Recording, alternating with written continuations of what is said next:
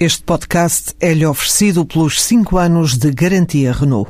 Um líder está sempre à frente do seu tempo. Em alguns casos, 5 anos. Qualidade Renault. 5 anos de garantia ou 150 mil quilómetros em toda a gama.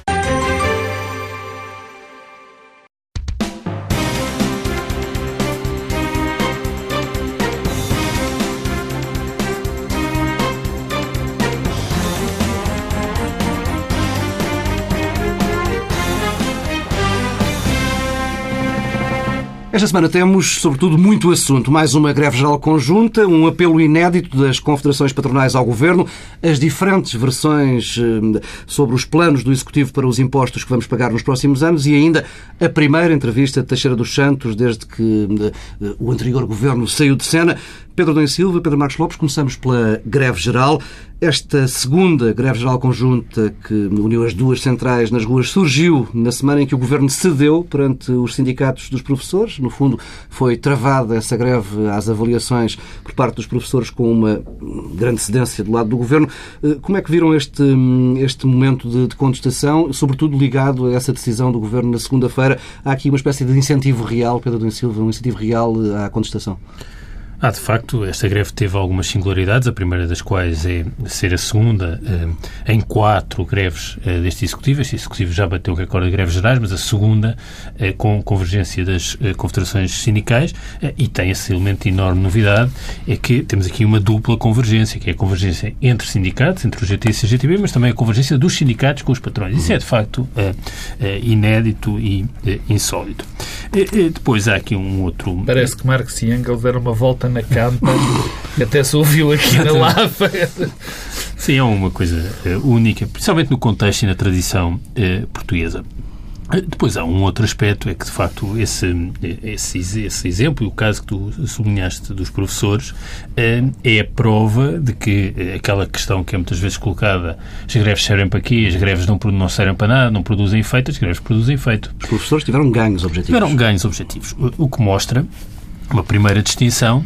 Eu já lá vou aos ganhos objetivos, também gostava de dizer qualquer coisa já agora sobre o acordo com a FENPROF eh, e com a, e com a FNE, eh, mas eh, eu queria sublinhar uma coisa, é que não só isso é a prova que as greves servem para alguma coisa, agora sem fazer nenhum juízo de valor sobre que coisa é essa, mas produzem um efeito, e uma outra coisa importante que é eh, as greves e as, os movimentos orgânicos eh, e as contestações orgânicas produzem efeito. Eh, nós podemos ter grandes manifestações de rua, convocadas nas redes sociais, que juntam muita gente, jovens, pensionistas, mas depois não se traduzem em nada, porque não há capacidade de manter na agenda e transformar aquilo que são os movimentos de protesto em reivindicações que depois se traduzem em políticas concretas. Ora, uma greve bem organizada eh, e com um caderno reivindicativo claro pode eh, produzir eh, um efeito. Isso é, algo que devemos sublinhar. As greves são sempre um momento para alterar as relações de poder. São um momento em que aqueles que muitas vezes não têm voz nem aparecem têm voz e o espaço público de algum modo é ocupado por por um, conjunto de pessoas que, que tem alguma invisibilidade em Portugal eh, e eh, alteram, de facto, eh, as relações de poder. Agora, esta greve geral, como todas as greves gerais, eu acho que é essa, é essa a tendência que se tem sentido, não foi propriamente um sucesso. Eu, a sensação com que fica é que nós só teremos uma greve de facto geral quando lhe deixarmos de chamar a greve geral. Porquê que eu digo isto? Porque... É conteúdo ideológico, claro. Porque, exatamente. E porque os sindicatos... É por isto que o Pedro está a dizer, e porque os sindicatos, de algum modo, abdicaram ou deixaram de conseguir representar quem trabalha nas lojas, no comércio, quem trabalha nas pequenas e médias empresas, e, portanto, isso não se pode traduzir numa grande greve. Por outro lado, eu devo dizer que esta greve ocorre eh, passado poucas semanas de o Governo ter, de certa forma, determinado ou sugerido que haveria uma lista de mobilidade que seria eh, feita e elaborada pelos, eh, pelos, pelas chefias da administração pública. Hum. Ora, isso gera receio e medo. Portanto, mesmo no contexto da administração pública, há uma grande indisponibilidade para fazer greve, porque há dois anos diziam-nos os trabalhadores da administração pública, os funcionários públicos, vão ter os seus salários cortados porque não podem ser despedidos. Eh, E agora já sabemos que tiveram os salários cortados e vão passar a poder ser despedidos. Eh, Ora, isto eh, inviabiliza a greve. Mas se calhar posso falar dos professores da eu ia FEMPROF sugerir. depois. Passarmos ao, ao Pedro Marcos Lopes eh, com esse ângulo, se há aqui ou não eh, um incentivo real para que haja mais contestação, mais greves.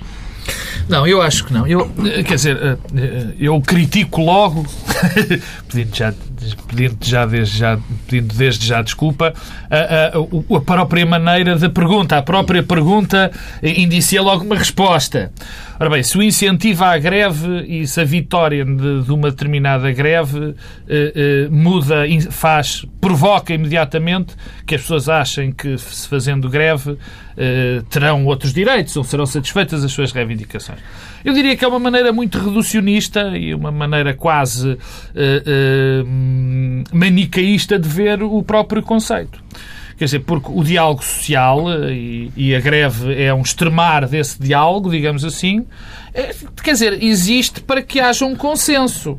No fundo, eh, todos os meios de luta são viáveis para que depois chegue um consenso. E, e consenso. E depois, olhar para a greve como uma vitória pelo facto de alguém fazer uma greve, existir imediatamente uma vitória de uma das partes porque foram de acordo, foram de encontro de algumas reivindicações, acho muito exagerado e até em algumas situações eh, de leitura que não é verdadeira.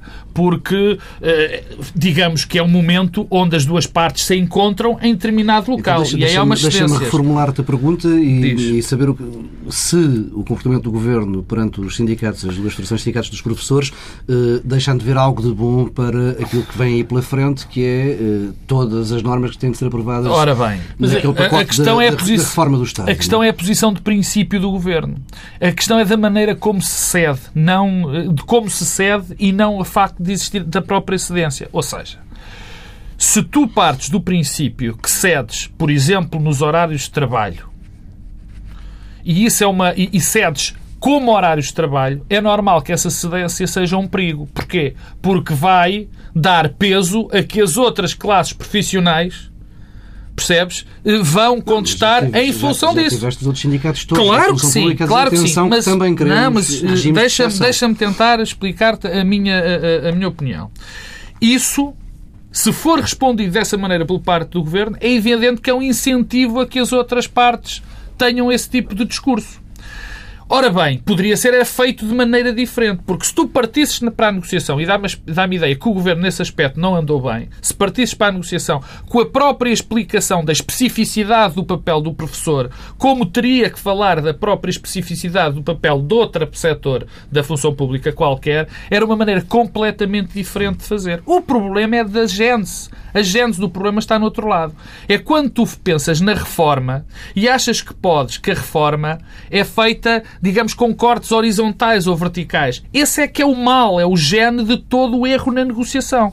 É tu não começares a negociação pegando primeiro nas especificidades de cada função. E nesse Não aspecto. correríamos o risco de nunca ter reforma se fosse assim? Ora, não, eu acho que sim. Eu acho que, ou, ou seja, eu acho que não. A reforma tem de ser feita. Reforma, as reformas e as, e as reformas estudadas têm de ser Era- feitas.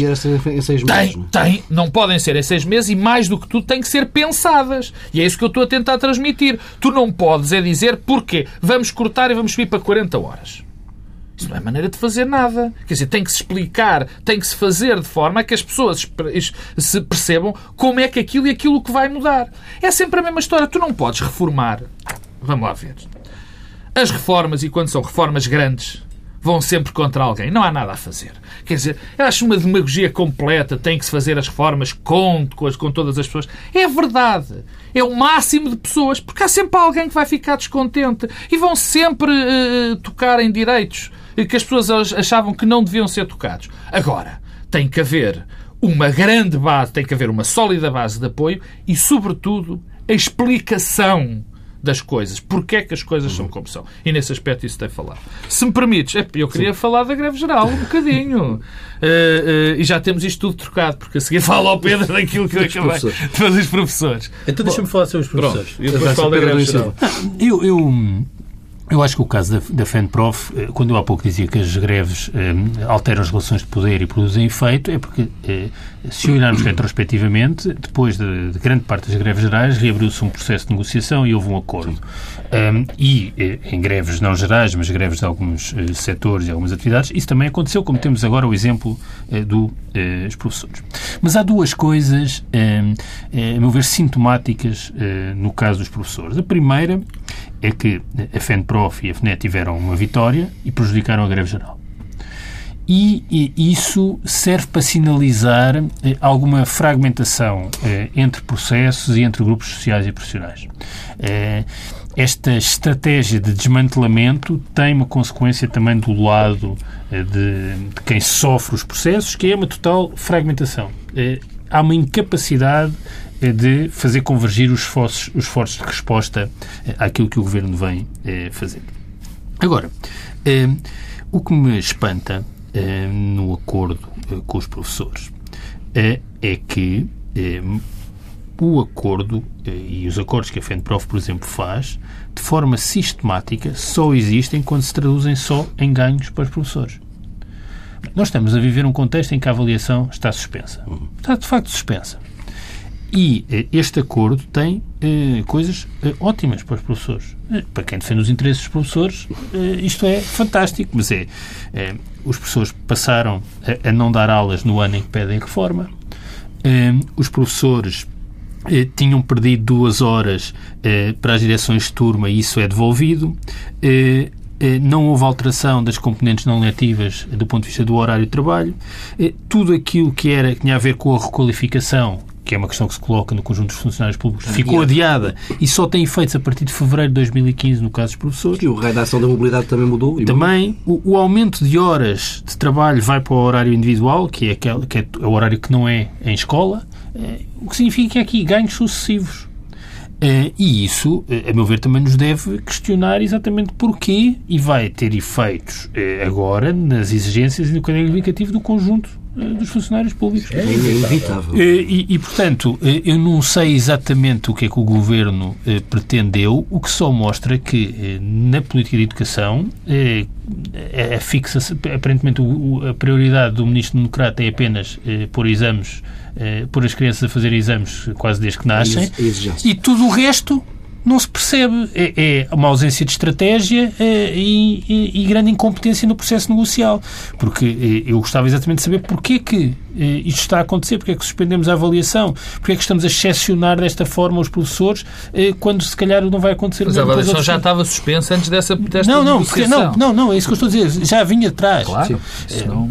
Mas mesmo, mesmo suspendendo a avaliação, eu julgo que uma das razões para que, porque isso aconteceu é porque pensou-se que assim se comprava a paz social com os professores. E a descoberta deste processo de exames e das avaliações, essas duas greves que ocorreram agora, é que afinal isso não, não estava assim. Aliás, nunca está, porque se há sindicato, se há classe profissional que, pelos vistos, nunca eh, não é, é quase imexível, digamos não, assim. O que, como aliás é, prova, porque organizam uma greve bem organizada, têm sindicatos que os representam e os sindicatos ganham mas, na mesa negocial. Portanto, estamos sempre a reforçar os incentivos. Mas isso parte tudo daquilo que, eu, falei antes, mas eu, da greve geral. Há aqui dois ou três pontos que eu acho, que eu, que eu acho fundamentais na, na greve geral. Falar. O primeiro é que, apesar da greve geral, eh, evidentemente, não, não pareceu-me de uma forma clara, não foi eh, propriamente um sucesso, se nós olharmos para aquilo com que nós, a que nós nos habituamos a medir as greves gerais.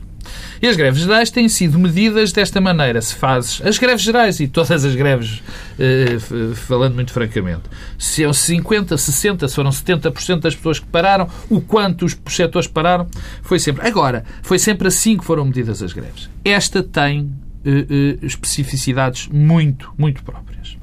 A primeira é que é feita num contexto no setor público, como o Pedro Adão e Silva já disse, em que está a haver a, a requalificação, enfim, em termos muito simples, os despedimentos de, de alguns, de, de, vários funcionários públicos e, portanto, aí a greve era.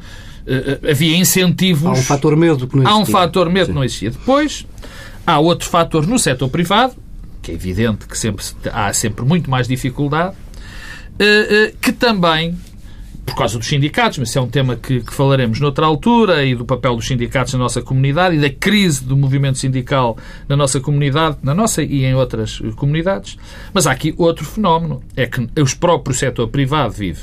O próprio setor privado vive uma dificuldade brutal, os, os empregados uh, das empresas privadas vivem uma dificuldade ainda muito maior que as do setor, que as do setor público e, portanto, uh, essas pessoas, essas empresas onde estas pessoas trabalham estão a falir, as que não estão a falir, muitas delas precisam de cortar a, a, a sua força laboral e, portanto, há um desincentivo óbvio para, para, para fazer greve. E é evidente que os funcionários privados têm, ao contrário do que muitas pessoas pensam, uma noção muito grande das suas empresas. E sabem perfeitamente que o facto delas fazerem greve ou de fazerem algumas exigências pode pôr em causa o seu próprio trabalho, o seu próprio posto de trabalho. Portanto, o desincentivo para esta greve é total. O facto é que mesmo assim houve muita gente e com, a fazer greve. E como diria eh, a doutora Manela Ferreira Leite, isto é uma citação, dizer que provavelmente o descontentamento é muito maior do que foi expresso em relação a esta greve. Mas, portanto, mesmo assim houve muita gente a fazer greve. O segundo ponto tem a ver com, e este é o, para mim o ponto principal desta greve, é o total isolamento do governo. O governo está completamente isolado porque, como eu há bocadinho, em tom de brincadeira disse, o Marx e o Engels devem ter dado uh, a volta na campa, porque a luta, isto foi um exemplo de que a luta de classes não se aplica de, Sim, no, no caso concreto. não é? tivemos as, todas as confederações patronais em conferência de imprensa a lançar um apelo sério ao governo. É exatamente por aí. Para que devolva algum, Efet... algum estímulo ao, oh, Paulo Tavares, efetivamente as confederações eh, patronais aderiram à greve. E o resto é conversa. Porque o que foi dito naquelas conferências, particularmente nessa conferência de imprensa, particularmente de António Saraiva, é obviamente um apoio à greve. O terceiro... CGTP, o GT, CIP, CAP, CCP, dizer, a mesma luta. Repara, isto é, o fa... isto é que é o dado mais relevante é o isolamento do governo. Mas, e aqui vai Também a cereja. aquela coisa, a esquerda e a direita unidas jamais serão vencidas. Mas a cereja na ponta do bolo, na, no, no, no, no topo do bolo, foi posta na última quinta-feira, no dia da greve geral. Eu assisti a algo que eu pensava que era muito difícil assistir. Quer dizer, há o, no hemiciclo uma reunião, uma, o Parlamento esteve reunido e, e o Partido Socialista tinha 10 propostas para o Governo. E aconteceu algo de extraordinário. Porque dessas seis, seis foram aprovadas. Aprovadas, seis, seis. destas dez, das dez, seis foram aprovadas. Mas a aprovação dessas, dessas, dessas, dessas propostas e desses conselhos do Governo não foi o que me espantou mais. O que me espantou foi o clima. Porque no dia anterior o Primeiro-Ministro tinha tido das das posturas. Reparaste, deste um salto epistemológico aqui no programa e no nosso alinhamento. Mas não, do, do, do, não, não, mas já, já, vou. Então eu, eu paro no, no, no, não, no salto. Agora, não, não, continua. Não, paro o salto. Está eu, autorizada a perversidade. Eu posso, eu posso parar o salto. Eu posso parar o salto. Não, agora continua. O que... Não cais do ar.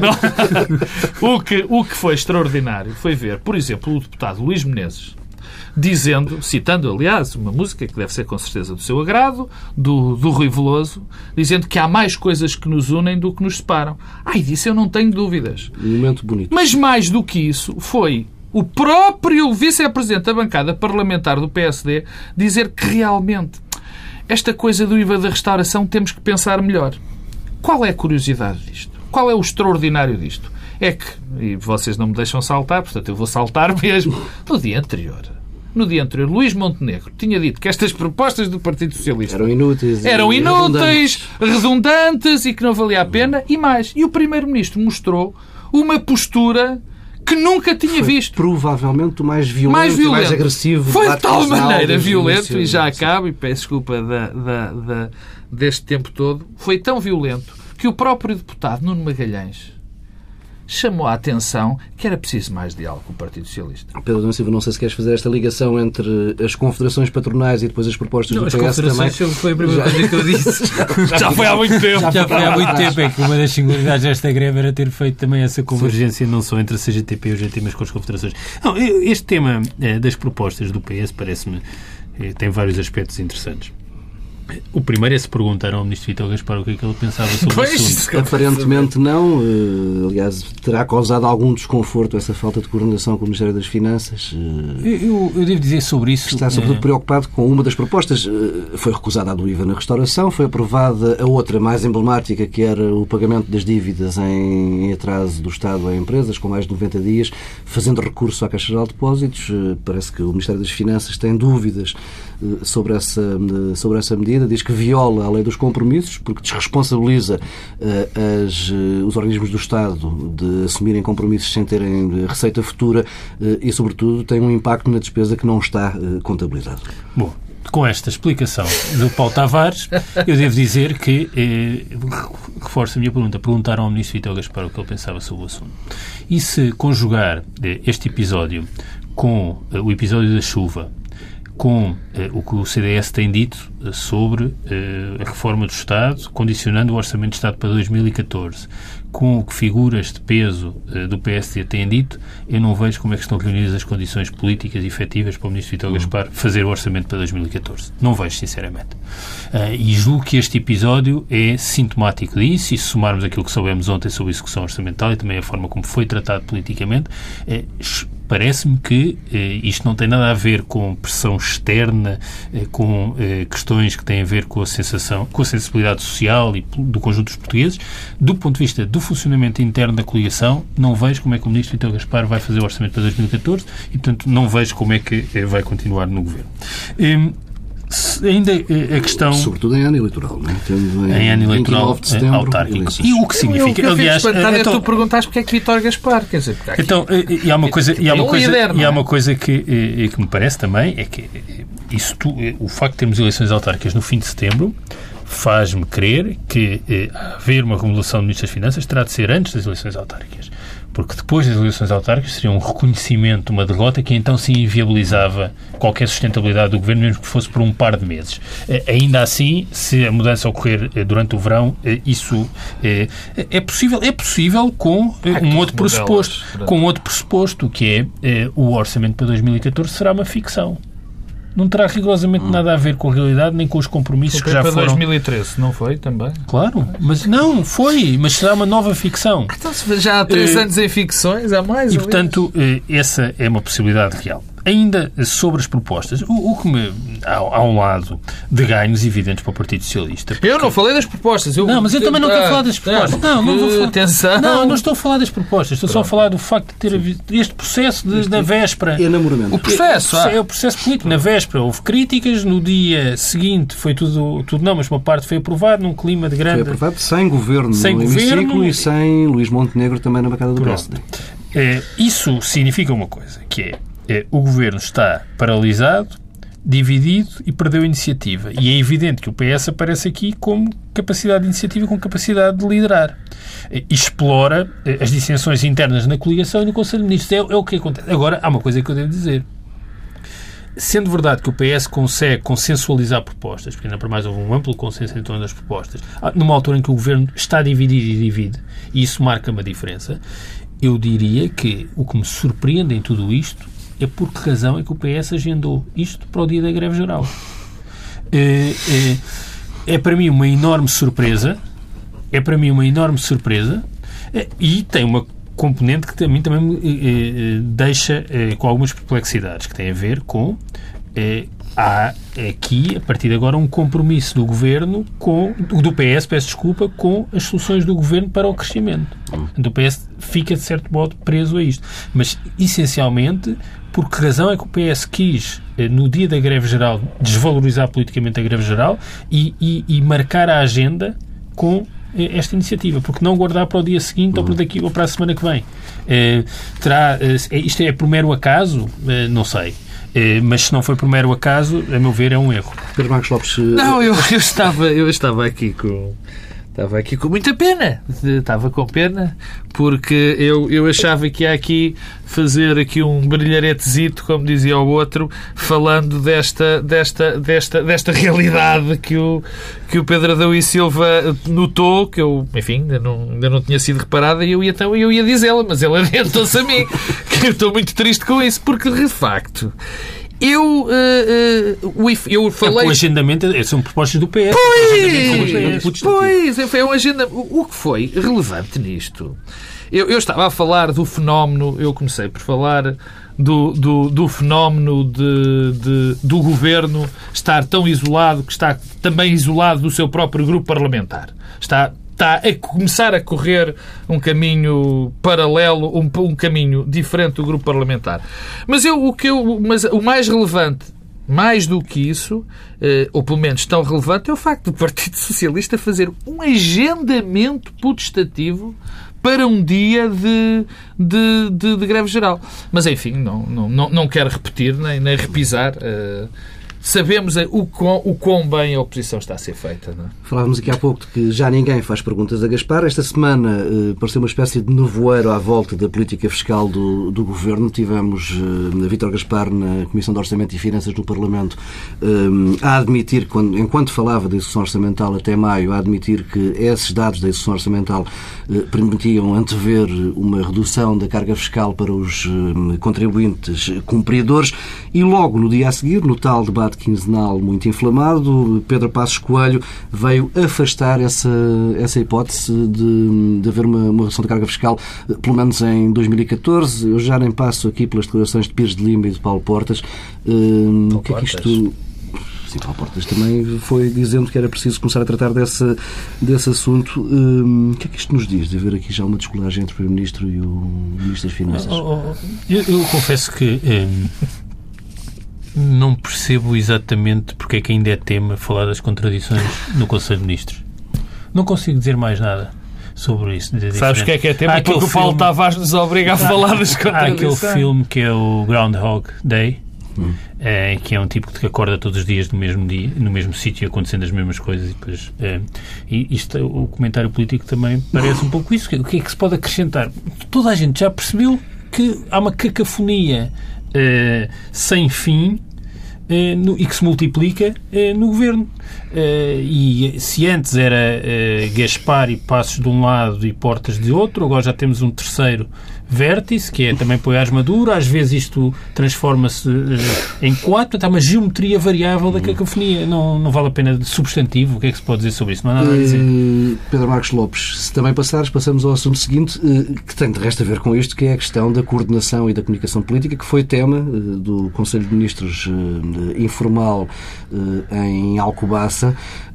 É assunto... Pedro, deixa-me dizer-te isto. O Pedro Adão e Silva teve ali um lapsus língua que, que eu muito aprecio que em vez de cacofonia, em vez de dizer cacofonia, disse cacafonia. E de facto é o que peço desculpa pelo- por, por dizer isto, mas é muitas vezes o que me afigura dizer em relação a estas contradições do governo. Posto isto, fica à espera da tua pergunta. Mas é tema para merecer chegar à mesa e ser um dos dois pontos em discussão no Conselho de Ministros claro que que assinalou os dois anos de, de governo. Claro que sim. Claro que sim. Sabes porquê? Porque um dos, um dos vértices da nova estratégia de comunicação do governo é a própria comunicação.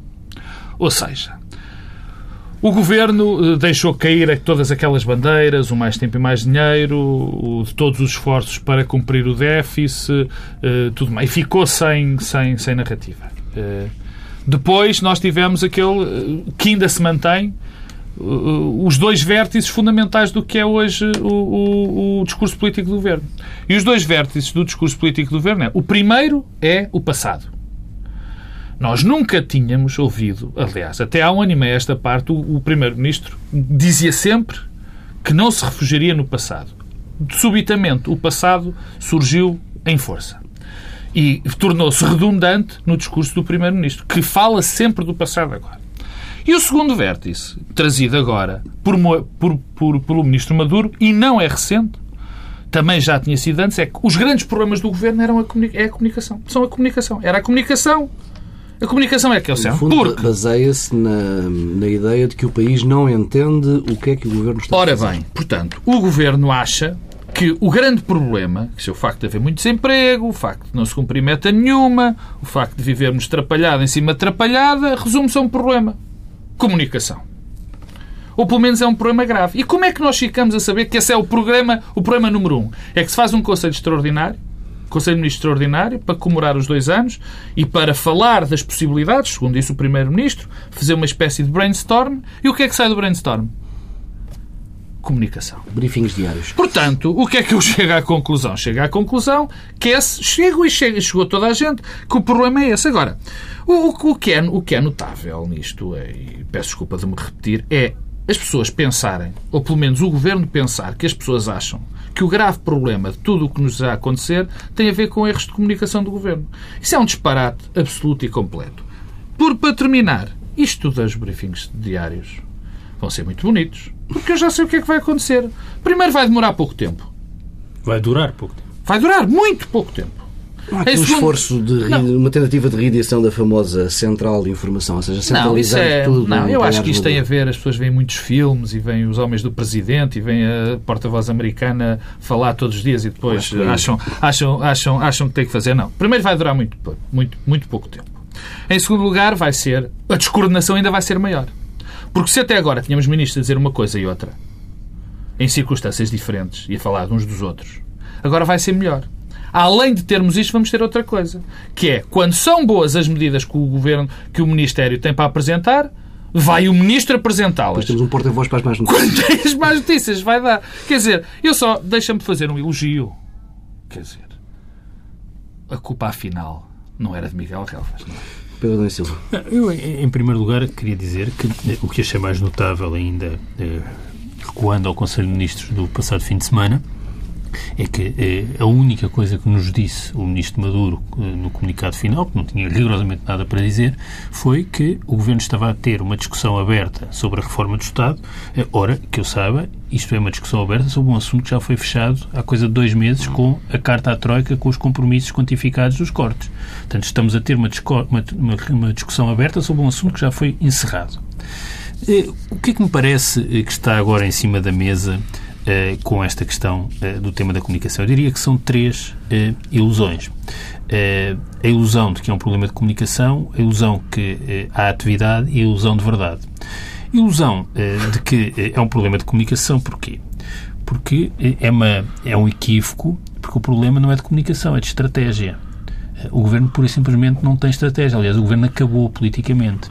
E o principal sintoma disso mesmo é que o problema de alegadamente comunicação é um problema político. É que até aqui tínhamos um governo a duas vozes, Paulo Portas e Gaspar Passos, e agora temos uma terceira voz que apoia Maduro. E qual é a terceira, o que é que a terceira voz nos diz? É que, na verdade, o problema que existe é de dificuldade de explicar eh, às pessoas. O que me preocupa é se Poiás Maduro acredita mesmo que isso é verdade. Se Poiás Maduro está convencido de que quando diz que entramos na fase de esperança, coisa que disse no sábado passado, se está convencido que é assim. É possível estar convencido que diz agora iniciamos uma nova fase quando exatamente eh, a maior fatia de cortes está prevista para agora e para, e para, os, para os dois anos seguintes. Portanto, eh, essa é a primeira ilusão. É possível alguém achar que há um, um problema de comunicação eh, e dizer vamos entrar na fase de esperança precisamente no momento em que vamos fazer cortes como não fizemos no passado. O, é o Primeiro-Ministro ainda ontem dizia que vamos assistir a uma viragem da tendência económica Eu, até ao final deste ano. Pois, eh, o Primeiro-Ministro tem uma vantagem, é que, como numa intervenção de um minuto é capaz de dizer coisas absolutamente contraditórias, eh, contraditórias e se protege-o eh, eh, no fact-checking e na, na, na, forma como é confrontado com as declarações que foi fazendo sucessivamente. Eh, e não é não possível. Há hipótese de errar. Não há hipótese de errar. Se eu disser tudo e o seu contrário nas mesmas declarações, em declarações sucessivas, torna-se muito difícil eu dizer ah, ele está a contradizer-se. Segunda ilusão é a ilusão da atividade. Esta ideia dos briefings diários tem um enorme problema é que eh, o Governo vai criar a ilusão de que está a ter iniciativa e ação política. Ora, basta ver os comunicados do Conselho de Ministros, olhar para o Diário da República para perceber que o Governo não governa. Ora, um Governo que não governa vai expor eh, essa, essa incapacidade de ter iniciativa é quando estiver a falar eh, todos os dias. Terceira ilusão, não menos relevante, ilusão de verdade.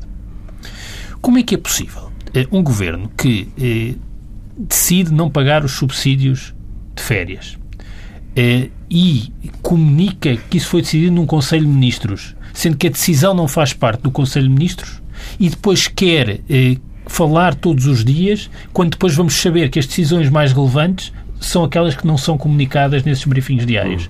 Porque aí também, novamente, imaginemos o que seria se por acaso houvesse já o tal briefing diário e eh, soubéssemos que 10 dias antes tinha sido decidido não pagar os subsídios de férias e nesse dia, no briefing diário, nada tinha sido dito sobre o assunto. Isto vai ter um efeito de ricochete sobre o governo brutal. Portanto, é uma daquelas ideias, de facto, eh, ao mesmo tempo peregrinas, cria ilusões eh, e que tem, vai, vai ter muito mais custos ao governo do que propriamente ganhos, o que me leva a, a ficar muito preocupado, que é, eu pergunto-me se o ministro Poiás Maduro está mesmo consciente e acredita naquilo eu que tem dito. Eu pensava que tu ias ser preocupado porque ias de falar do Paulo Tavares, que agora quer, tem que ir todos os dias para o Conselho. Não, nós estamos... À presidência do Conselho Mas já agora, deixa-me só dizer uma coisa ainda.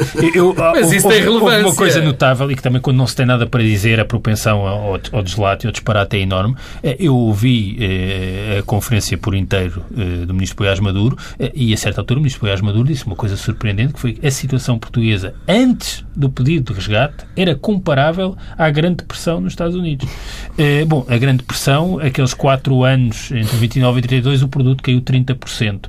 Eh, o produto na tal década perdida que o ministro eh, Poiás Maduro falou tantas vezes, ainda assim cresceu em média 0,6%. Portanto, eh, estamos falados também nessa questão da verdade. É, estamos quase sem, sem tempo e queria ouvir-vos ainda acerca de Teixeira dos Santos. O antigo Ministro das Finanças regressou esta semana ao palco mediático. Teixeira dos Santos deu uma entrevista na TVI. É a primeira entrevista que dá desde que hum, o anterior governo hum, caiu. Deixando de lado aqui a questão de como estão, estão boas ou más as relações com José Sócrates, que ocupou boa parte da entrevista, eh, que notas tiraram daquela, daquela entrevista na TV? Pedro Marcos Lopes. Bom, eh, primeiro, eh, há aqui um assunto que, que eu de facto vivo fascinado com ele, que é a maneira como o PEC 4 regressou e em força ao debate político. Eu sei porque é que regressou, porque alguém o trouxe, o ex-primeiro-ministro trouxe-o ao debate ao debate público eh, e, e, e tem-se mantido. E há duas coisas que eu quero dizer sobre isso. Primeiro, eu gosto muito de história, uma das grandes paixões da minha vida, mas eh, eh, digamos que é preciso também ter bastante. Aliás, para, para se gostar de história também convém ter memória. Achar que o PEC 4, a aprovação do PEC 4, na altura resolvia o que quer que fosse, é um disparate absoluto e total. Bom, porque me apetece dizer, é política estúpido, não é? Porque, bom, o PEC 4, a aprovação do PEC 4 em termos da política nacional permitiria provavelmente, permitiria mesmo, que o governo se mantivesse em atividade. Quanto mais tempo? Um mês? Dois meses? Um governo que estava em maioria, que estava em minoria, que estava completamente assediado. O partido, o maior partido da oposição, vivia uma situação muito complicada porque se o governo não caísse, provavelmente cairia o líder. Bom, e mais do que isso, só por isso tinha sido não, não, não, não, não, não, Só, só, só, só se tivéssemos ganho tempo tá para o PSD bem, substituir Pedro, o líder, não, não, os ganhos Pedro. que isso tinham sido para o, o país. Problema... Imaginemos o que era este mesmo, com um outro primeiro-ministro não penso. Só por isso, eu nunca tinha pensado nesse estás argumento ver, para defender. Esse talvez é o argumento definitivo, é o argumento que faltava para defender o PEC 4. Ver, Três meses para o PSD mas, mudar mas o líder. lá está, mas lá está. Eu estou convencido que tu ficarias muito contente. Não, o país todo teria esse, os ganhos. Dizer, o que é que teríamos resolvido com, com, com, a, com a aprovação do PEC 4? Teríamos hoje um outro primeiro-ministro que não passa escolho do mesmo partido. Provavelmente os até ganhos, teríamos a alegria, Os ganhos seriam incomensuráveis. Provavelmente até teríamos a alegria de ver Pedro Adão e Silva a votar no PSD nessa altura. Bom, mas isto para dizer uh, o quê? Agora tenho que pegar outra vez no fio à meada. De facto, a eleição de Pedro Passos Coelho como Primeiro-Ministro, por muito que nos custe, ou quem custe, para agora custa muito depois das consequências, era absolutamente inevitável. Inevitável. Inevitável. Não, se tivesse Com 4... meses. Não, porque tinha agosto, Pedro. Era absolutamente inevitável. E eu vou lembrar o ambiente da época havia um consenso nacional sobre a necessidade de Sócrates cair. E esse consenso vinha do PCP até ao CDS, passando por uma parte muito importante dos socialistas. Não, deixa-me acabar. Estamos mesmo, mesmo, mesmo tá? no limite. Muito importante dos socialistas. Portanto, tinha que cair. A segunda coisa, e é mais rápido, tenho pena porque também queria discorrer sobre ela, é sobre a política europeia. O aprovado PEC 4 ou não aprovado o PEC 4 o caminho da Europa manteve-se o mesmo durante muito tempo. E mesmo hoje, as diferenças ainda são muito poucas. Portanto, é uma conversa. Bom, a questão da história, em primeiro lugar, para responder ao Pedro Marcos Lopes, há uma frase do George Orwell que diz quem controla o presente controla o passado, quem controla o passado controla o futuro. Portanto, a discussão sobre o passado não é politicamente irrelevante. Em segundo lugar, eu diria que para responder às inquietações da doutora Judite Souza, depois de escutada a entrevista a Teixeira dos Santos, eu tenho a certeza que Teixeira dos Santos e José Sócrates têm falado. fica, fica claríssima a resposta. Outra coisa que eu queria dizer é que o que Teixeira dos Santos nos diz, independentemente das discordâncias que houve, e manifestamente elas existiram no governo de José Sócrates por esta altura, curiosamente não foram tornadas públicas como são hoje as discordâncias deste governo, essa diferença é relevante. Isso, é, isso é muito importante, de facto, esta ideia de que o Conselho de Ministros sabe-se tudo o que se passa é, é preocupante. Mas mas eh, houve uma intuição partilhada de que seria devastador o efeito de um programa de assistência como aquele que eh, acabámos por eh, ter. Eh, e que eh, havia eh, uma alternativa ao pedido de resgate, o pedido de resgate que o PSD queria, o PSD chamava pelo FMI no aeroporto, e, e, havia uma alternativa que era este o PEC 4 com o apoio europeu. Seria suficiente? Resolveria todos os problemas? A meu ver, não, porque eh, a alteração, a alteração eh, significativa que foi dada quando Espanha e Itália começaram a ter problemas sérios, eh, Portugal não aguentaria até esse momento e ninguém mudaria eh, significativamente a estratégia. PEC 5 e PEC 6. PEC 5 e PEC... Tu, mas é que a questão é essa. O PEC 4 não era suficiente. Mas tudo era melhor do que o pedido de resgate com o morando de entendimento, com o tempo, eh, a humilhação eh, destes senhores que vêm cá, eh, a imposição deste fora de medidas estúpidas, com a colaboração ativa de um Governo Nacional. A pergunta isso, é, era possível, é... Pedro? Era possível o, o Governo manter-se? Era possível? Não, mas a situação... Mas o que foi uma responsabilidade? Uma, uma, é uma responsabilidade desde 2009. Mas o que eu digo é era tudo era melhor do que a solução que foi seguida, devíamos ter resistido o máximo possível, havia uma intuição correta de que resistir era útil eh, e pensando bem, se de facto a situação do PSD, como o Pedro Marcos Lopes dá conta, era tão eh, periclitante, eh, se a aprovação do PEC 4 tornaria insustentável a posição de Passos Coelho, isso era a razão suficiente Pedro. para se ter aprovado o PEC 4, Pedro. para então o PSD ter tempo. Pedro, não era então, só Desculpa, deixa-me acabar. Deixa-me acabar. Deixa-me acabar. Deixa-me só acabar a frase. Para, para o PSD ter tempo de resolver o problema da sua liderança e arranjar alguém minimamente preparado e capaz para ser Primeiro-Ministro. Continua a discussão lá fora. Está terminado este Bloco Central. Regressamos na próxima semana em direto do Congresso do CDS-PP, na Povo de Varzim, eh, com um convidado especial.